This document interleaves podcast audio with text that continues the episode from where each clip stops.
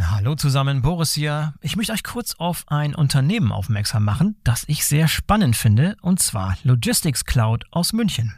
Spannend deshalb, weil Logistics Cloud ein neutrales Datennetzwerk für den Datenaustausch betreibt, das bereits 90 Prozent der weltweit tätigen Logistikunternehmen abdeckt. Und Leute, die die Logistics Cloud verwenden, sagen, man hat sofort das Gefühl, so sieht die transparente Supply Chain der Zukunft aus. Das ist natürlich eine gewagte Aussage, macht aber Sinn, wenn man sich anschaut, wie das Ganze tatsächlich funktioniert. Vereinfacht ausgedrückt kann man sich das so vorstellen, dass beliebig viele Shipper an das System von Logistics Cloud angebunden werden können, um Transportaufträge und Statusmeldungen an ebenso viele verbundene Logistikdienstleister zu übermitteln oder von diesen zu empfangen. Das hat zum Ziel, eine komplette Transparenz der Sendungsströme zu erreichen, wobei jede Sendung von mehreren Versendern zu mehreren Logistikdienstleistern verfolgt werden kann. Außerdem werden beliebig viele IoT-Provider an die Logistics Cloud angeschlossen, um Sendungsdaten mit IoT-Daten anzureichern und diese Rückmeldungen an die IT-Systeme der Kunden weiterzuleiten. Das neutrale Datenaustauschnetz der Logistics Cloud ist modular aufgebaut und somit maximal flexibel. Die Plug-and-Play-Lösungen lassen sich mit universeller Anbindung sowohl in bestehenden Lösungen als auch in neuen Anwendungen einfach einsetzen.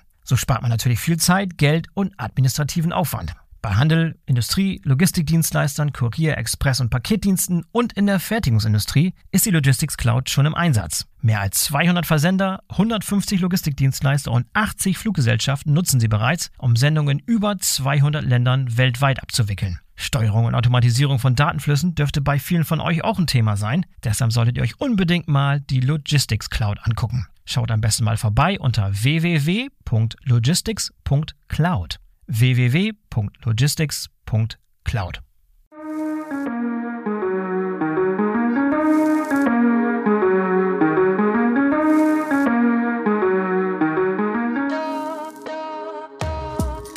Hallo und herzlich willkommen zum B4L Podcast. Ich bin euer Host Boris Felgendreher und heute machen wir einen Ausflug in die Welt der Luftfracht.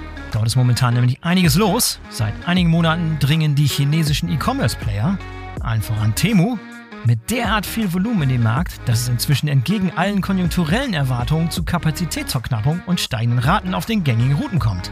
Hinzu kommt, dass Unternehmen jetzt aufgrund der Krise im Roten Meer verstärkt von Seefracht auf Luftfracht ausweichen müssen. Auch das hat enorme Konsequenzen, über die ich heute mit einem absoluten Seefrachtexperten, nämlich Björn Eckbauer von DB Schenker, im Detail sprechen werde. Ist eine hochinteressante Folge geworden. Los geht's! Hallo Björn, herzlich willkommen zum BVL-Podcast. Schön, dass du dabei bist. Schönen guten Tag. Björn, es wird äh, mal wieder höchste Zeit, dass wir über das Thema Luftfracht sprechen. Das haben wir schon mal angesprochen, aber nicht in der Detailtiefe und mit der Expertise, die ich mir heute erwarte mit dir. Du bist ausgewiesener Luftfrachtexperte, machst das seit vielen Jahren. Zehn, elf Jahre, glaube ich, bei, bei DB Schenker inzwischen. Das heißt, du bist fest im Thema Luftfracht drin. Elf Jahre wieder zurück bei DB Schenker, ja, genau nach einem ersten Intermezzo von Ende der 90er bis Mitte der, nee, Ende der 80er bis Mitte der 90er sogar, ja.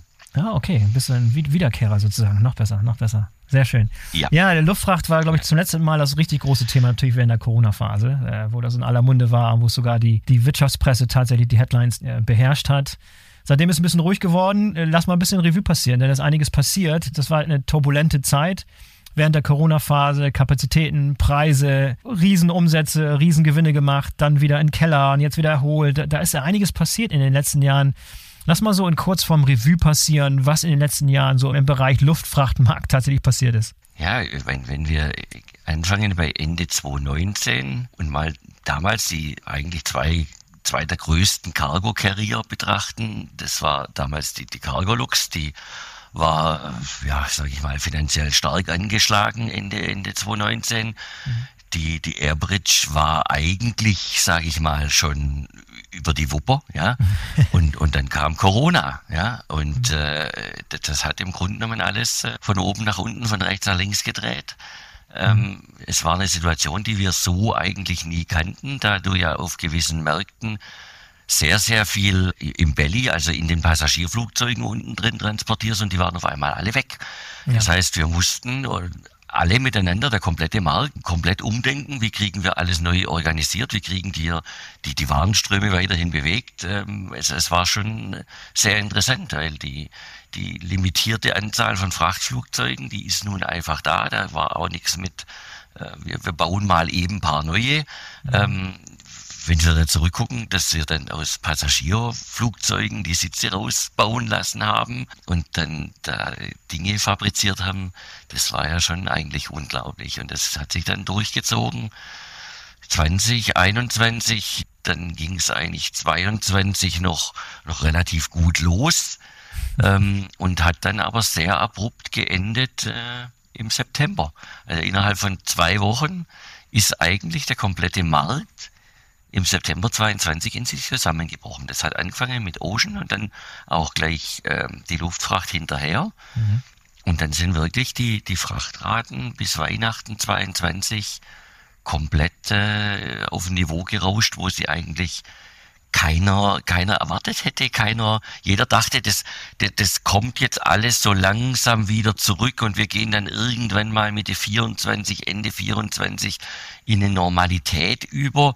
Ähm, aber es ist viel, viel schneller wieder irgendwo normal pre-Covid, wie es immer so schön heißt, geworden, als alle erwartet haben. Ja, und dann war 23 eigentlich ein eher bescheidenes Jahr, ja. Also ich sag mal, die, die Rezession, dann die Inflation, ähm, wir haben schon deutliche Rückgänge in den Frachtvolumen gesehen, was sich dann aber auch wieder im September ins Gegenteil verkehrt hat, als dann äh, diese massiven Volumina, speziell in China, aus dem E-Commerce-Sektor in den Markt gedrückt haben, ja. sage ich mal so. Und jetzt sind wir eigentlich wieder in einer anderen Situation, dass wir halt wieder einen Markt haben, der, sage ich mal, von der Kapazität getrieben ist und, und äh, nicht so sehr im Demand. Ja.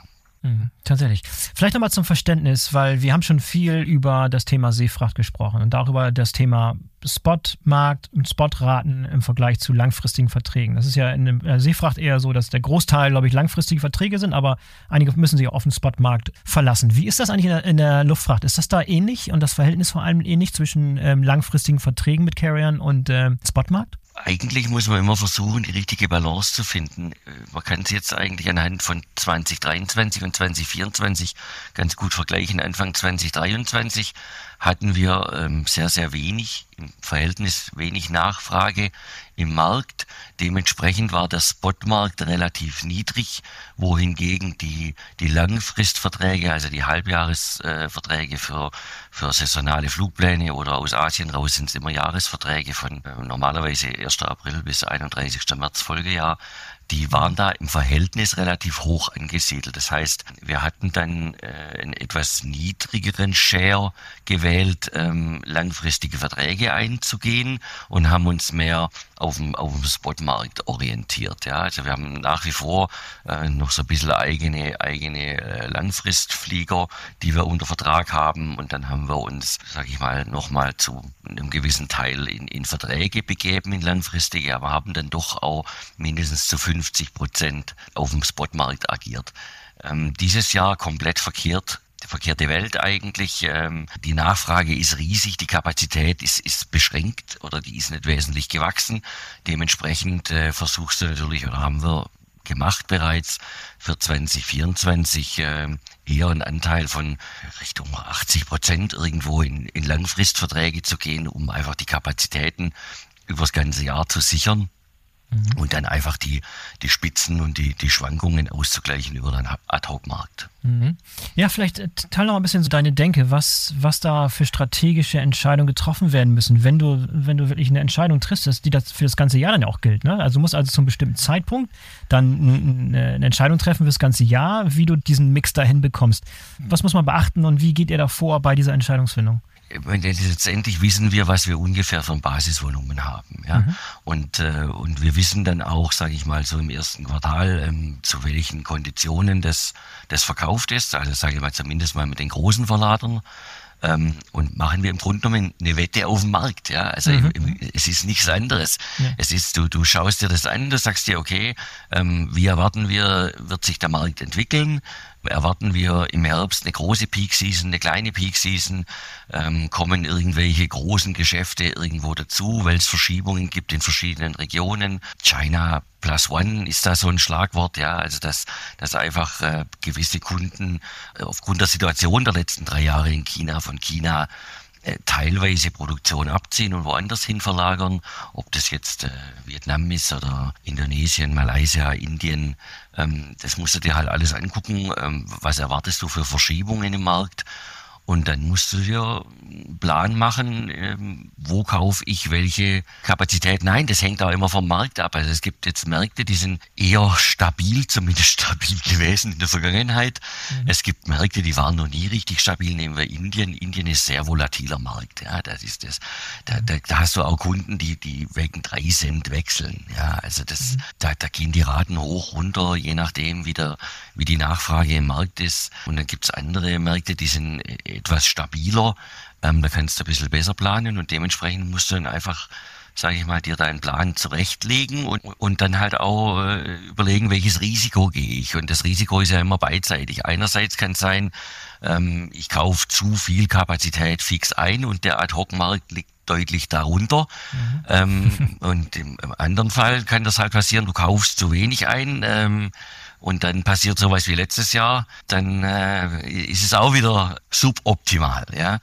Ja. Aber das sind letztendlich immer Dinge, ähm, äh, da spielt viel Erfahrung mit und ich denke, das ist auch gut, dass wir da nicht alleine agieren, sondern immer auch, sage ich mal, im Team mit den, mit den Regionalen ähm, uns da auseinandersetzen und, und uns dann einfach gemeinsam einen Plan machen zwischen globaler Rolle, zwischen regionaler Rolle, zwischen einzelnen Country-Rollen ähm, und, und dann einfach eine gemeinsame Einschätzung finden und sagen, okay, so machen wir's. Mhm. Ja, spannend, auch gerade was da für ein Risiko teilweise besteht, ne? wenn du wirklich auch diese ganzen Faktoren, die da reinspielen, gar nicht vorhersehen kannst. Na klar, du kannst eine Prognose wagen, du, wie du es gerade beschrieben hast, du machst eine Wette, schließt eine Wette ab auf die Zukunft, was ja äh, bekanntlichermaßen in den letzten Jahren immer sehr, sehr schwierig war, überhaupt vorherzusagen, was in den kommenden Monaten, geschweige denn Jahren passiert. Aber wenn so eine Verträge, diese langfristigen Commitments und Verträge erstmal stehen, ähm, die beziehen sich auf Kapazitäten und Preis, richtig? Und ist dann, ja. wenn das einmal steht, ist das dann in Stein gemeißelt oder kommt es auch häufig vor, dass ihr Dinge nachverhandeln müsst im Laufe des Jahres? Also es ist nicht unbedingt in Stein gemeißelt. Wir versuchen eigentlich, und das ist auch unser eigener Anspruch, dass wenn wir eine vertragliche Situation eingehen, dass wir die dann auch erfüllen. Mhm. Ähm, sollten wir wirklich in eine Marktsituation kommen, die entweder nach oben oder nach unten sich komplett verändert oder sehr drastisch verändert, ähm, dann geht man natürlich mit den Fluggesellschaften ins Gespräch und versucht dann nochmal irgendwo Einigung, Anpassung ähm, zu finden. Aber ich halte immer relativ wenig davon, dann, auch wenn die Möglichkeit besteht, äh, aus solchen Beträgen aus, auszusteigen oder Verträgen auszusteigen, ähm, das, äh, das zieht dann eigentlich auch immer nach sich, dass du im Folgejahr dann irgendwelche Nachteile hast. Ja. ja. Und genau. das, ja, ist, ist, ist, ja. ist, ist also letztendlich, wir haben einen, einen, einen gewissen Pool, äh, wir nennen das Preferred Carrier, das sind zwischen 15 und 20 Airlines pro Jahr, mit denen wir eigentlich 75 bis 80 Prozent unserer Volumen abwickeln. Mhm. Und, äh, und das sind langfristige, langjährige Partner und da versuchen wir eigentlich schon im Rahmen unserer Möglichkeiten da nicht allzu viel zu kündigen oder klar, klar, man verhandelt mal was nach, aber auch die Airline kommt und verhandelt mal was nach, wenn sich ein Markt gewaltig nach oben ähm, entwickelt. Und äh, ich denke, solange man das auf einer partnerschaftlichen Ebene macht und sagen wir das Ziel hat, dass im Grunde genommen immer beide Seiten Spaß an dem Geschäft haben müssen, ja. weil sonst funktioniert es nicht. So lange geht es auch. Und das haben wir in der Vergangenheit eigentlich immer ganz gut hinbekommen. Ja, so ähnlich ist in der Seefracht ja auch, ne? dass, du, dass du nicht nur auf den Preis achten kannst und immer nur auf den Preis drücken kannst, sondern die langfristige Beziehung zu deinen Partnern ist wichtig, weil wenn es mal hart auf hart kommt, äh, zählt das auch mal, ne? dass man wirklich eine gute Beziehung hat und dann präferiert behandelt wird bei Dingen, die nicht unbedingt im Vertrag stehen. Ne? So wird es wahrscheinlich in der Luftfracht auch so sein, wie es in der Seefracht ist. Ja, und die Seefracht ist noch schlimmer, finde ich, weil da hast du halt noch eine limitiertere Anzahl an, an Carriern. Ja, ja, okay, das ist da schon ein sehr, sehr klares Oligopol. Du hast mit, auch noch mit Allianzen zu tun in der Seefracht. Wie sieht es aus ja. in, der, in, der, Luftfracht? Du sagst, es gibt wesentlich mehr Player, aber es gibt auch so eine Art von Allianzen, richtig? Also ich, bei, bei KLM. Wir haben eigentlich keine, keine Allianzen. Haben keine Allianzen. Also ich sag mal, die, der, was man klassisch aus der Passage kennt, kommt in der Fracht eigentlich weniger zu tragen. Also einziges Beispiel wäre hier diese Zusammenarbeit Air France, KLM und dann noch mit der Delta ähm, auf, auf USA rüber. Aber ansonsten, sage ich mal, sind das eigentlich schon irgendwo Standalone-Carrier, mit denen du eigentlich separat äh, verhandelt. Also wenn wir die Star Alliance nehmen in, im Passagebereich, also wir verhandeln da jetzt nicht irgendwelche Pakete, wo, wo die Star Alliance Carrier mit drin sind, sondern da wird dann schon mit, mit einer United, mit einer Lufthansa, mit einer Singapore Airlines separat alles verhandelt. Mhm. Ähm, da, da gibt es diese Art von Allianzen nicht. Ja, wenn du jetzt mal so schaust, was für Routen so in den letzten Jahren wirklich Fahrt aufgenommen haben und andere, die immer weniger werden. Also mit anderen Worten, wie verschieben sich die Warnströme im Luftfahrtbereich? Gibt es da so wichtige Trends, die du gesehen hast?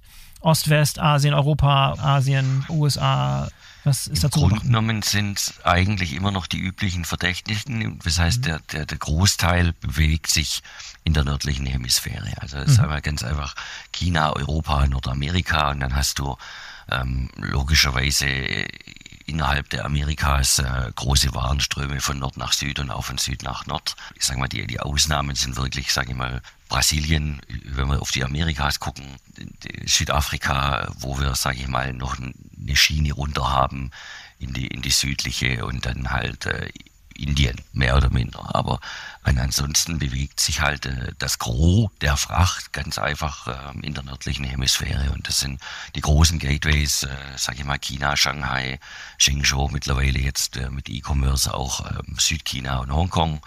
Ähm, in den USA die üblichen Verdächtigen, Los Angeles, Chicago. Mhm. Und äh, in Europa ist es mehr oder minder Zentraleuropa, wobei man da sagen muss, dass äh, Liège sehr an Bedeutung gewonnen hat äh, als Umschlagplatz. Also da hat sich schon, schon sagen wir, seit Covid sehr, sehr viel hin verlagert im Frachterbereich, was früher nicht so der Fall war. Mhm. Und du hast es jetzt schon zweimal angesprochen, der Bereich E-Commerce. Lass uns da als nächstes drüber sprechen, weil das finde ich mega, mega spannend. Das ist auch eine Überraschung gewesen, dass E-Commerce auf einmal in Luftfracht so eine Rolle spielen kann, weil normalerweise kommt es nicht in Frage. Ne? Wenn man ein sustainable, also ein langfristiges, nachhaltiges Geschäftsmodell verfolgt im E-Commerce, dann spielt normalerweise Luftfracht für solche Kleinsendungen, Kleinstbeträge, billige Waren nicht so wirklich die große Rolle. Hattet ihr das auf der Uhr, dass das kommt, dass solche Player wie Shein und Temu plötzlich mit so einem Modell um die Ecke kommen?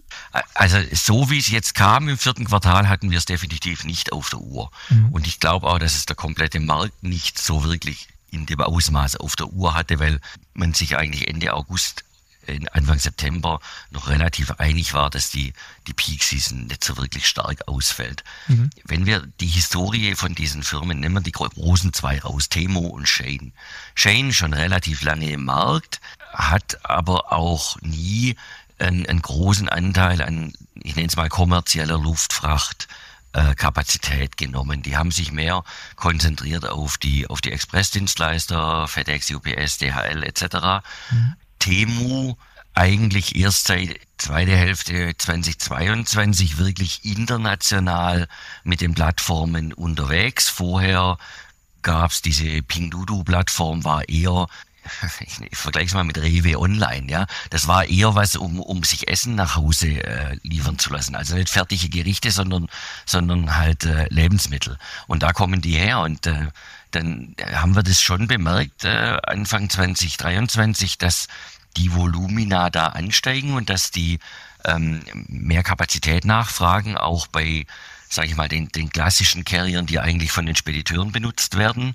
Hm. Ähm, dass es allerdings so explodiert, ist lediglich ähm, der Tatsache geschuldet, dass die sich sehr stark in, äh, sage ich mal, mit, mit Online-Aktionen in den Black Fridays involviert haben. Es ist interessant, mit denen auch zu reden. Die haben das selber gesehen, dass die sich keinen Gefallen damit getan haben, speziell im vierten Quartal. Also die wenn wir die zwei nehmen, die haben ein Grundvolumen von circa 5000 Tonnen am Tag was die in den Markt reinwerfen. Das ist Tonnen jetzt, Tag, ja. das ist eine Zahl, die kann man sich ganz schlecht vorstellen. Das sind 50 747 Frachter, die die alleine am Tag voll machen. Ähm, damit haben die die klassischen Hightech-Kunden im, im, chinesischen Markt äh, bei weitem überflügelt. Als Beispiel, so, gib, mal, gib mal so einen ähm, Richtwert, wie, wie, wie groß sind die normalerweise? Die anderen großen, also keine Ahnung, Apple beispielsweise. Mal, der, der größte Hightech-Verlader, der hatte, wenn es eine richtig gute Woche war, zweieinhalb bis 3000 Tonnen. Das waren dann aber schon richtig gute Wochen. Pro Woche, Und das hatten ne? die in der Woche. Woche. Pro ja, Woche, ja. In der Woche.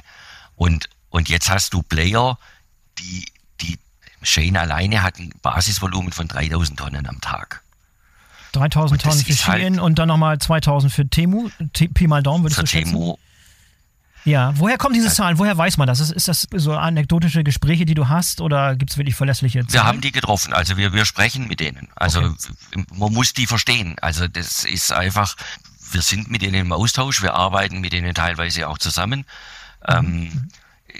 wir können da, da kannst du die Augen nicht zumachen. Also das sind, das ist Volumen im Markt, da, da musst du partizipieren, ob du das möchtest oder nicht. Ja, ja da nee, kannst du jetzt nee, nicht sagen, ich will mit denen nichts zu tun haben, weil ich an das Businessmodell nicht glaube oder nicht glaube, dass es sustainable ist oder Nee, nee, schon klar. Nee, nee, was das, immer, ne? ist mir völlig klar. Ist mir völlig klar. Also wir unterhalten uns mit denen. Ich habe das letzte Mal kurz vor Weihnachten gesehen und äh, weil für uns halt auch wichtig ist, wie geht es weiter? Was erwarten die für Wachstum? Also die erwarten zum Teil nochmal Wachstum im, im, im Bereich von 30 bis 40 Prozent, noch obendrauf für dieses Jahr.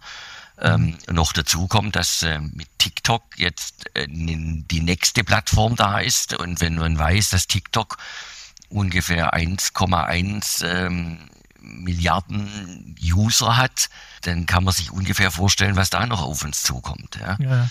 Also das ist einfach nicht zu unterschätzen. Und das haben mittlerweile auch die anderen Verlader im Markt gemerkt, dass sie ernsthafte Konkurrenz haben, die halt da mitspielt äh, im Kampf um die Kapazitäten.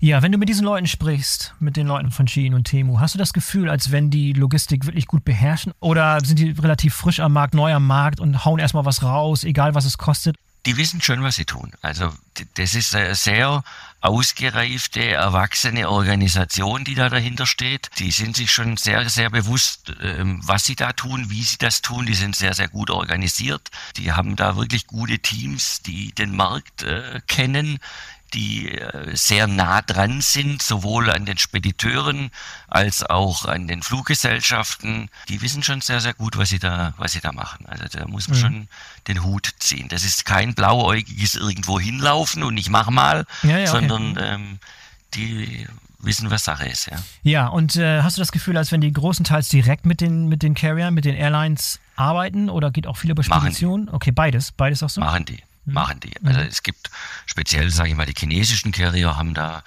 ähm, sich sehr stark ins Bett gelegt mit den E-Commerce-Firmen ähm, zu einem sehr, sehr großen Prozentzahl, also deutlich über 80 Prozent sind da an Kapazitäten direkt verkauft worden an die E-Commerce-Firmen. Mhm. Und dann Zwischenfrage, glaub, hast du das Gefühl, als wenn die so präferierte, äh, bevorzugte Behandlung bekommen von diesen Carriern, wo die auf Gewinn verzichten und das äh, zum Selbstkostenpreis weiterreichen? Das, nee, nee, nee, nee auf, auf Gewinn verzichten nicht. Ich glaube auch, dass da stellerweise ein... Ähm, ein gewisser Druck der, der chinesischen Regierung da sein könnte, mhm. dass äh, speziell die chinesischen Carrier sich da etwas stärker einbringen als die anderen, um einfach, sage ich mal, die komplette Wertschöpfung dann doch im, im Lande zu lassen.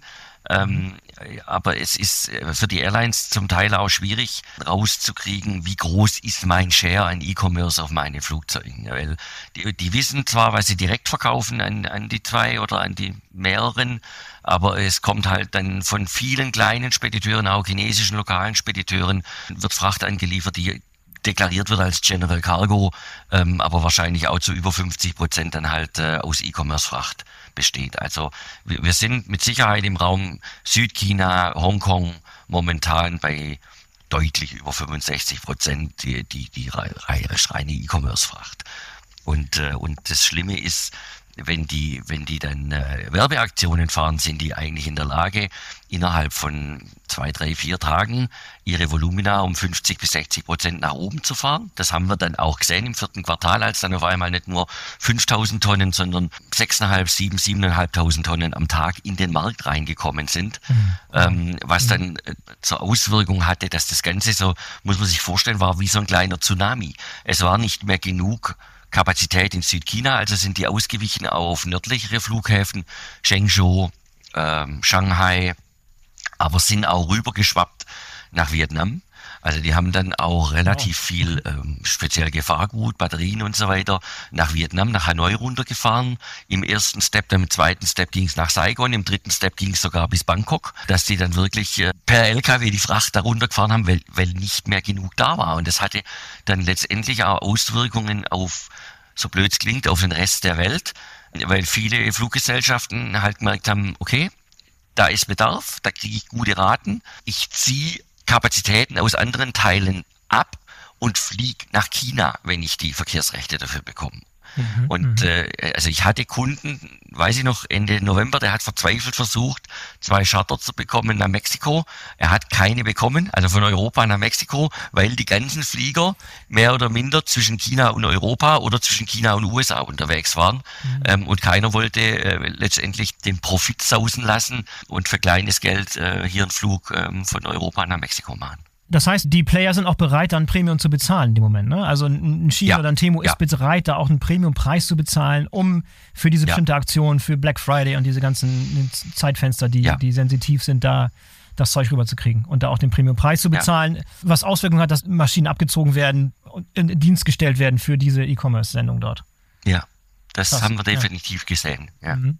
Und nochmal, du hast eben gesagt, in, zu Stoßzeiten 6.500, 7, 7.500 Tonnen pro Tag aus der Region. Ja. Wie groß ist normalerweise pro Tag das Gesamtvolumen aus der Region, dass man mal so ein Gefühl dafür bekommt, wie, wie groß dieser Anteil von diesen E-Commerce-Sendungen ist? Ich könnte gar nicht sagen, wie groß das normal ist, aber wenn wir einfach rechnen, dass die, das war vorher nicht da. Also ich sag mal, ein Jahr vorher war diese Fracht nicht da. Mhm, mhm, mhm. ähm, und das ist halt schon eine gewaltige Summe. Wenn wir mal ganz grob rechnen, dass es auf der Welt ungefähr ja, ein bisschen über 1000 White-Body-Frachter, also die großen, ja, die 777, 747 Frachter gibt und ähm, alleine der E-Commerce am Tag 50 Stück voll macht aus China, das ist halt schon ein Wort, ne? Mhm. Weil die sind ja normalerweise so schon über, die, über den Globus verteilt.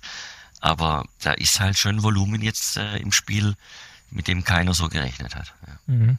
ja vielleicht beschreib doch mal, ich meine, ich finde das so mega spannend. Beschreib doch mal diesen Weg, den ein Produkt nimmt von den Produktionsstätten in China tatsächlich über den Flugweg nach Deutschland wie das konkret funktioniert. Der große Unterschied ist, dass die direkt mehr oder minder vom, vom Produzenten ähm, zum Endempfänger gehen. Ja, also wenn ja. wir jetzt das klassische E-Commerce, ohne jetzt da Namen zu nennen, großes amerikanisches Unternehmen, mhm. das ja eigentlich überall so seine Läger hat, ja, seine Fulfillment Center und auch viel vorhält, ähm, und daher auch in der Lage ist, mehr oder minder, ich bestelle heute und ich habe es morgen oder zum Teil noch am selben Tag.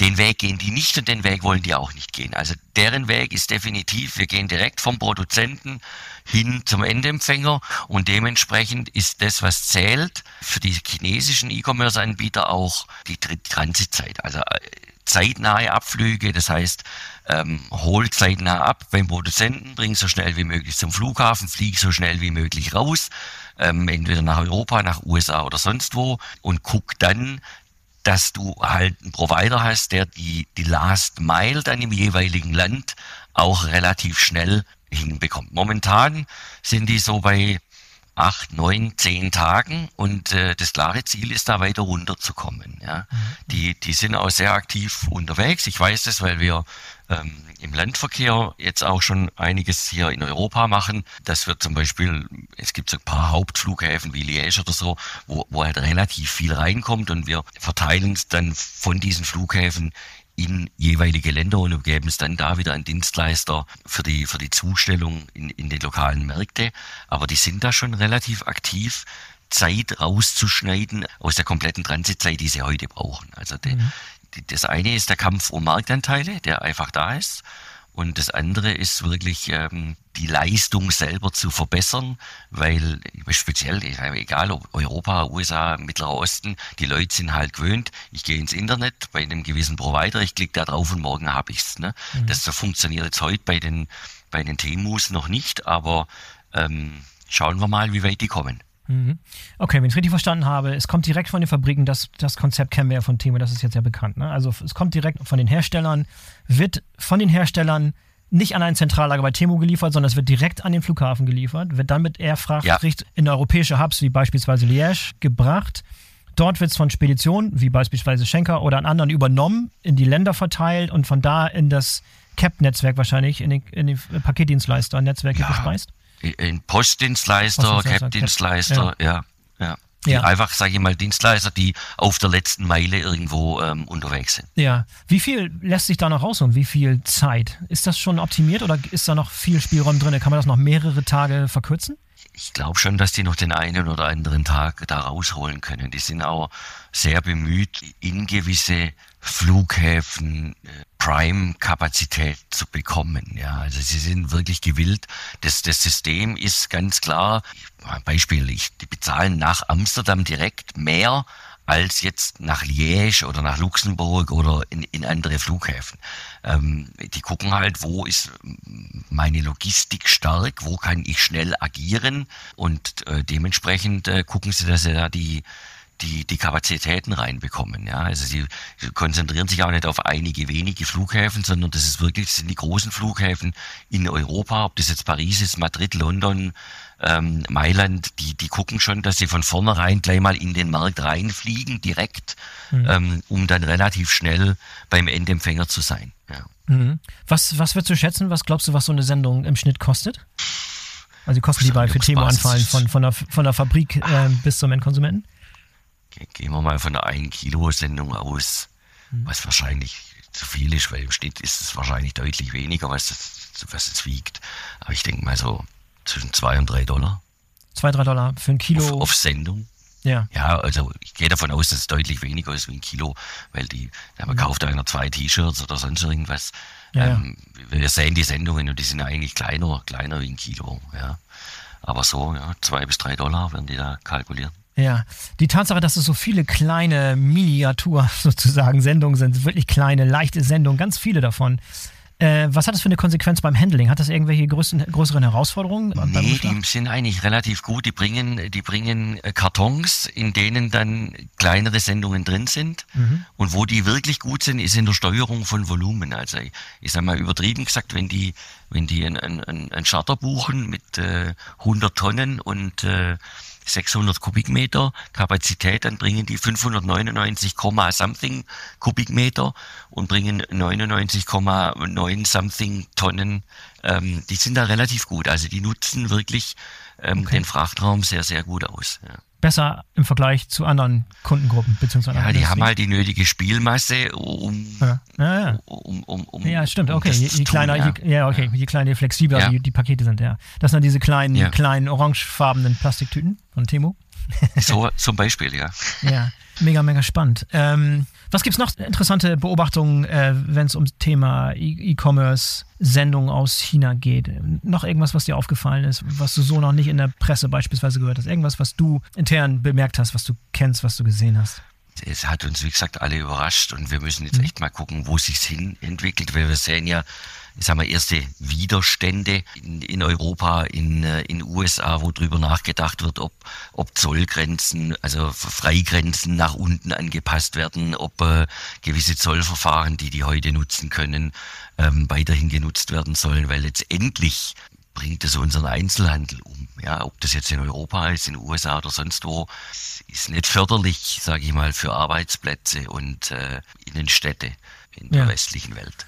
Aber geht ihr denn speziell davon aus, dass dieses System, diese Funktionalität, so wie es jetzt gerade stattfindet, was wir gerade beschrieben haben, dieser Weg von den Herstellern zum Flughafen, Richtung Hubs, dann Verteilverkehre und so weiter, ohne Zwischenlagerung, ohne Leger hier in Europa, dass das auch in den nächsten Jahren noch das Konzept sein wird? Oder ist es nur sozusagen in der ersten Phase, um eine Markenbekanntheit aufzubauen, um das Vertrauen der Konsumenten zu gewinnen? Wie schätzt du ein, wie nachhaltig dieses gesamte System ist? Ist das in zwei Jahren, sieht das noch genauso aus? Ich weiß es nicht. Also ich halte es für überhaupt nicht nachhaltig, weil ich es einfach, sage ich mal, ähm, auch vom, vom sagen wir, Umweltaspekt her ist es äh, null nachhaltig ähm, letztendlich wird der Verbraucher darüber entscheiden, ähm, wie weit das Thema geht. Wollen die jetzt mehr in, in, in ein Schema rein, wo ich, ich bestelle jetzt und hab's morgen, oder bin ich gewillt, aufgrund des Preises, des sehr, sehr niedrigen Preises, die längere Laufzeit ähm, in Kauf zu nehmen? Ähm, die Frage ist halt auch, wie lange können die diese Preise halten? Also es geht mit Sicherheit momentan um Marktanteile. Ähm, die Rabatte, die da zum Teil gegeben werden, die sind ja schon exorbitant. Und die Frage ist, äh, wie lange geht's gut? Es gab schon mal einen, ich komme nicht mehr auf den Namen, der hatte auch einen sehr, sehr kometenhaften Aufstieg. Wish meinst du? Und war Wish. dann aber Wish, genau, ja, hm. ja genau Und der war dann mehr oder minder von einem Tag auf den anderen weg. Ne? Also äh, es ist wirklich die Frage, schaffen die das oder schaffen die das nicht? Aber letztendlich wird's der Konsument äh, entscheiden. Mhm. Ja? Und wir haben halt, ich mein, die großen Volumina, klar gehen ähm, Nordamerika, speziell USA, auch Europa, was aber auch sehr, sehr stark ist, zum Beispiel Saudi-Arabien, ja, ähm, Riesenmarkt äh, für E-Commerce.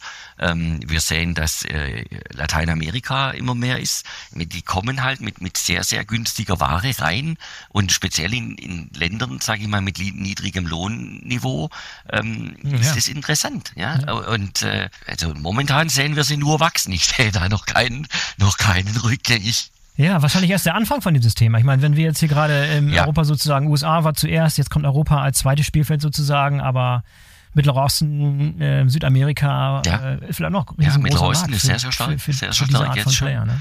ja. Die Märkte sind da, Indien, Brasilien, ja, das ist Mega, mega spannend. Aber durchaus auch eine, eine, Möglichkeit für euch eine Rolle zu spielen und da auch mitzuverdienen. Also gewisse Logistikfunktionalitäten für die zu übernehmen, als Speditionen funktionieren. Das, das ist durchaus denkbar. Mit ne? Sicherheit. Mit, ja. Mit Sicherheit, ja, mit Sicherheit, ja. Da sind also die auch offen das, äh, gegenüber eure, gegenüber westlichen Playern, also die, die, verlassen sich nicht nur rein auf, auf chinesische Partner, sondern äh, arbeiten auch. Nee, die brauchen äh, westliche Partner einfach, um, Partner um, um, da weiterzukommen. Das wird, wird ganz ohne westliche Partner wird das nicht funktionieren. Die große Frage, die sich stellt, ist, wenn die weiterhin so wachsen, kommen die halt irgendwann in eine sage ich mal, marktbeherrschende Situation. Ja, dann werden die irgendwann anfangen, nicht mehr jeden Preis zu bezahlen, der aufgerufen wird, sondern eher den Spieß umdrehen und zu sagen, okay, wenn du die Volumen weiterhin haben möchtest, dann ne, das stimmt. Ja, wenn du erstmal diese Kapazitäten, diese Fluglinie aufgebaut hast, hast du nicht, äh, ne, wenn die Airlines ja. erstmal diese, diese Linie ja. zur Verfügung stellen, dann dreht sich irgendwann der Spieß um. Das ist in der Tat so. Ja, und ein mancher legt sich doch sehr in die Hände dieser, dieser Firmen und macht sich sehr abhängig davon. Also das wird auch interessant äh, zu sehen sein, äh, wie sich das weiterentwickelt. Also wann die den Spieß umdrehen und sagen, ähm, hör mal zu, ähm, jetzt diktieren wir mal die Preise und ähm, Ne? Du hast das jetzt eh mit allen im Markt verscherzt, weil du nur 90 Prozent meine Fracht fliegst.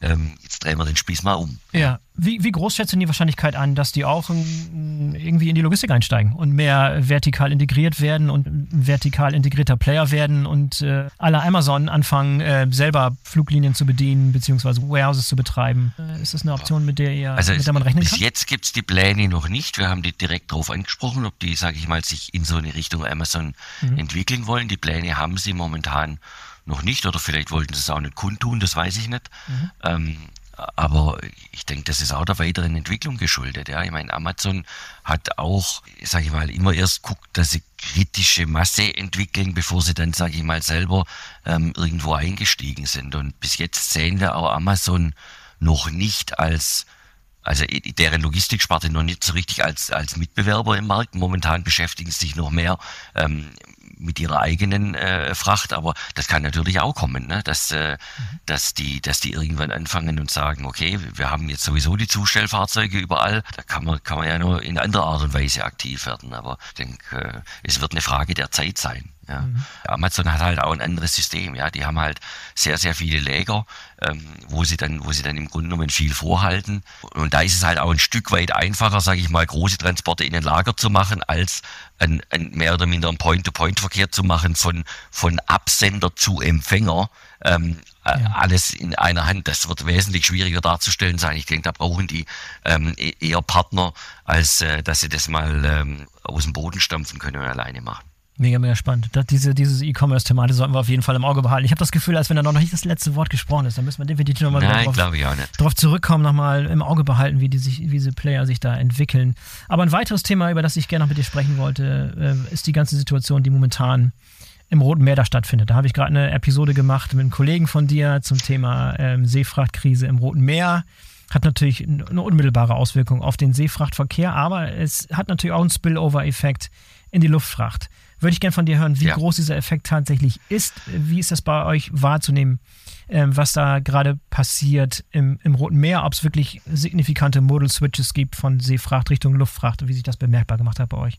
Also seit dieser Woche eigentlich kann ich das mit Ja beantworten. Davor war es eigentlich kaum spürbar. Also sage ich mal, wir haben ja die Situation mehr oder minder seit Mitte Dezember, äh, im kompletten Dezember, auch die ersten zwei Wochen Januar drei Wochen Januar, würde ich sagen, war so gut wie gar nichts davon zu spüren. Ähm, hm. Letzte Woche Januar kamen vereinzelt erste Anfragen, aber mehr im Raum Indien, also indischer Subkontinent, Bangladesch. Da ist es jetzt auch seit dieser Woche komplett explodiert.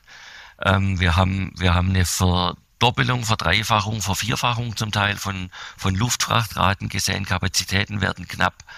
Ähm, es sind sehr, sehr viele Anfragen von Ocean-to-Air-Conversions im Markt, weil ich sag mal, ist halt auch von der geografischen Nähe das Erste.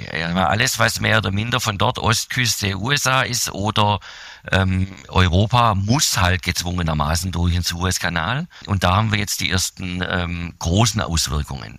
In China sehen wir die ersten Auswirkungen, allerdings noch nicht so massiv wie, wie jetzt am indischen Subkontinent. Ähm, wir haben die ersten Großverlader, die ähm, jetzt anfangen nach Chinese New Year ähm, Sendungen umzustellen von Seefracht auf Luftfracht. Jetzt aber eher geplant, nicht so wirklich aus der Not heraus, aber die sehen halt kommen zwei Situationen. A, mit jeder Rotation mehr oder minder wird die Verspätung größer. Wenn wir sagen wir, einmal mit dem Schiff hin und zurück gehen, haben wir circa 20 Tage verloren. Mhm. Das heißt, in der nächsten Rotation kommt das Schiff dann schon 40 Tage später nach China zurück als eigentlich geplant. Und das größere Problem wird eigentlich sein, die Leercontainersituation in China, dass die Leercontainer nicht reinkommen. Mhm. Ähm, und das wird eigentlich dann äh, verursachen, dass äh, Dinge geflogen werden müssen. Ja, die, die Bahn ist ausgebucht. Die war relativ schnell voll, schon im, im Dezember haben sich da sehr viele den Platz gesichert. Hm. Ähm, mhm. Und äh, ich gehe davon so aus, dass wir nach haben die auch nicht, ne? Das hier. relativ schnell Nee, so viel Kapazität haben die auch nicht. Nee. Ja. Und ich gehe davon aus, dass wir nach Chinese New Year, also so Mitte Februar, ähm, dann wirklich die, die Auswirkungen auch im chinesischen Markt sehen, äh, dass, dass Seefrachten auf Luftfracht umgestellt werden. Warum glaubst du, hat es da so eine lange Verzögerung gegeben? Ich hätte jetzt erwartet, dass die ersten sofort reagieren und sagen, okay, wir sichern uns sofort im Dezember, spätestens im Januar die Luftfracht und bringen das Zeug hier raus. Hat man damit gerechnet, dass die Situation vielleicht sich entspannt, besser wird, dass sich es doch irgendwie entspannt, das Ganze? Oder was, was erklärt diese Verzögerung? Weiß, mir erklärt sich das gar nicht. Wir haben auch manche Kunden ähm, aktiv darauf angesprochen und haben gesagt, hör zu, es wird kommen. Also es ist eine Frage der Zeit. Wir haben das ja damals gesehen, als die Evergreen sechs Tage den Suezkanal blockiert hat. Da hat das auch vier bis sechs Wochen gedauert, bis der Impact kam. Aber er kam und er, und diese sechs Tage haben ungefähr einen Zeitraum von zehn bis zwölf Wochen verursacht, wo dann sehr, sehr starke Nachfrage nach Luftfracht war, weil, weil halt einfach Sendungen ähm, von, von See auf Luft umgestellt wurden. Und wir haben jetzt die Kunden eigentlich äh, aktiv darauf angesprochen und gesagt, pass auf, mach's jetzt. Ihr bekommt jetzt noch Kapazität, auch für, sage ich mal, Ende Februar, März, April eingekauft zu halbwegs vernünftigen Raten. Wenn ihr wartet, bis die Situation da ist, äh, sind die Raten mit Sicherheit 10, 15 RMB höher als heute. Hat man ignoriert. Ich, ich, ich weiß nicht warum. Also mhm. Eigentlich, wir sind in engem Austausch mit der Seefracht und die Prognose unserer Seefrachtabteilung war ganz klar, ihr könnt ab Mitte Februar damit rechnen, dass, ähm, dass die Conversions kommen. Und mhm. es ist halt genau so eingetreten jetzt, ja. ja, bloß die konnten wohl nicht zuhören. Ja, also wie das manchmal so ja. ist, ne? Ja. ja. Welche Branchen sind das jetzt, die darauf anspringen? Sind das die üblichen Verdächtigen oder sind auch ein paar Überraschungen dabei? In Bezug auf welche, welche Branchen sich jetzt gerade für diesen Modul-Switch da entscheiden? Überraschungen dabei oder nicht? Querbeet alle. Querbeet alle. Querbeet alle. Also jeder, der sich nur halbwegs leisten kann, macht's oder der es halt unbedingt machen muss. Ähm, es ist äh, Consumer, logisch, also das, was mehr oder minder in die Läden rein muss, äh, Produktionsmaterialien und so weiter. Also ich, ist eigentlich keiner, der da jetzt besonders äh, hervorsticht. Ähm, es sind die üblichen Verdächtigen. Automotive auch dabei? Gut, da geht es mehr in die andere Richtung. Ähm, wir sehen einen, einen stärkeren, äh, da, da haben wir es jetzt eher, sage ich mal, von Europa nach, nach China, dass äh, die Volumina stark anwachsen ähm, im, im Luftfrachtbereich nach China. Okay, was sind, was sind das? das sind Ersatzteilversorgung und die Produktionsversorgung für die, für die zwei großen Automobiler, die in Deutschland oder die deutschen Automobiler, die in China die Werke haben, oder es sind eigentlich drei, ja. Und da sehen Aha. wir schon, dass die Volumina deutlich, deutlich anziehen. Ja. Okay, die dann gezwungen sind, auf Luftfracht auszuweichen. Ja, ja. ja. Teure Suppe, war auch nicht geplant. Große Volumen oder überschaubar? Nee, nee, also zieht deutlich an. Also wir sehen schon 20, 30 Prozent mehr als äh, normal. Mega spannend. Wenn du dich äh, zu so ein paar Prognosen hinreißen lassen müsstest, ist jetzt, jetzt wieder alles neu im Spiel sozusagen. Das hat wieder die, die Regeln, die Grundvoraussetzungen, alles, die Einflussfaktoren, alles hat sich jetzt wieder geändert. Du schaust jetzt anders auf den Markt, als du noch Ende Dezember auf den Markt geschaut hast. Jetzt reden wir hier gemeinsam äh, Anfang, Mitte Februar. Gib mal ein paar Prognosen ab, was du glaubst, wohin sich der Luftfrachtmarkt. Ich glaube, dass der, der Red Sea Effekt sich mindestens äh, bis Ende zweites Quartal ziehen wird. Das heißt, wir kriegen nicht so richtig eine, eine saure Gurkenzeit, sage ich jetzt mal, die da normalerweise immer irgendwann im Frühjahr, Sommer kommt. Ich denke, dass der Markt da sehr, sehr gut ausgelastet sein wird, ähm, dass sich die Kapazitätssituation nicht wirklich verbessert. Ich kann mir vorstellen, dass ähm, Kapazitäten aus anderen Teilen der Welt weggezogen werden, weil wir speziell, wenn wir, sage ich mal, den, den Transatlantikbereich äh, anschauen, es ist, äh, sage ich mal, vom monetären Aspekt her sehr schwierig, momentan da noch mit Fracht, mit großen Frachtflugzeugen unterwegs zu sein, ähm, weil das der, der Umsatz eigentlich nur nicht mal vermutlich die Kosten deckt, die da äh, entstehen. Also könnte ich mir vorstellen, dass da ähm, Kapazitäten rausgehen, die dann nach Asien verlagert werden, weil, weil es halt auch, sage ich mal, relativ oder genügend Passagekapazität gibt, speziell auf dem Transatlantik, die das abfedern kann. Ich denke, dass wir ein gutes zweites Halbjahr bekommen dieses Jahr, ähm, weil sich Märkte erholen werden, weil meine Einschätzung zum Beispiel ist, wenn wir, wenn wir angucken, 2020 hat jeder mehr oder minder seine Mitarbeiter mit neuem Equipment ausgestattet. Es war eine neue Situation da, wir hatten Homeoffice, alle brauchten äh, ein neues Laptop, ein neues Handy, neue, was weiß ich, Bildschirme und so weiter. Und der, der, der Zyklus in der in dem das normalerweise ersetzt wird, ist drei bis vier Jahre. Wir haben letztes Jahr nichts gesehen in, in, der Richtung, dass also jetzt irgendwie da ähm, mehr in den Markt gekommen wäre. Wir erwarten das jetzt wirklich für dieses Jahr. Die vier Jahre sind um. Ähm, wir denken, dass speziell die Hightech-Hersteller im Bereich äh, Bildschirme, Laptops, äh, Telefone und so weiter ähm, da deutliche Zuwächse bekommen ähm, und, und wir da mehr Fracht sehen dieses Jahr.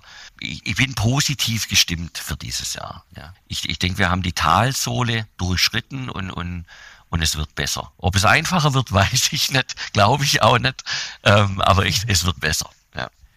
Die Probleme werden wieder angenehmer. Obwohl ja äh, sehr, sehr konjunkturabhängig seid, ne? wo du gerade beschrieben hast, was die Einflussfaktoren sind und das Geld sitzt nicht mehr so locker bei den Leuten, das, das neue Laptop, das neue Handy, vielleicht auch die neue Kleidung wird nicht mehr so schnell beschafft, wie es vielleicht in der Vergangenheit der Fall war, als das Geld noch locker saß. Und das wirkt sich automatisch und unmittelbar auf euer Geschäft auch aus. Ne? Ihr seid sehr, sehr, in der Hinsicht sehr, sehr konjunkturabhängig. Ja, das hat man auch gemerkt, sage ich mal, während, während Covid. Während Covid wurde, sage ich mal, viel online geshoppt. Also es wurde, sage ich mal, mehr in Gebrauchsartikel investiert, ja, weil, weil man halt auch nicht raus konnte.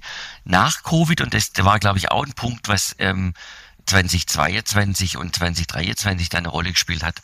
Ähm, du hast gemerkt, die Leute hatten ihre Freiheit wieder.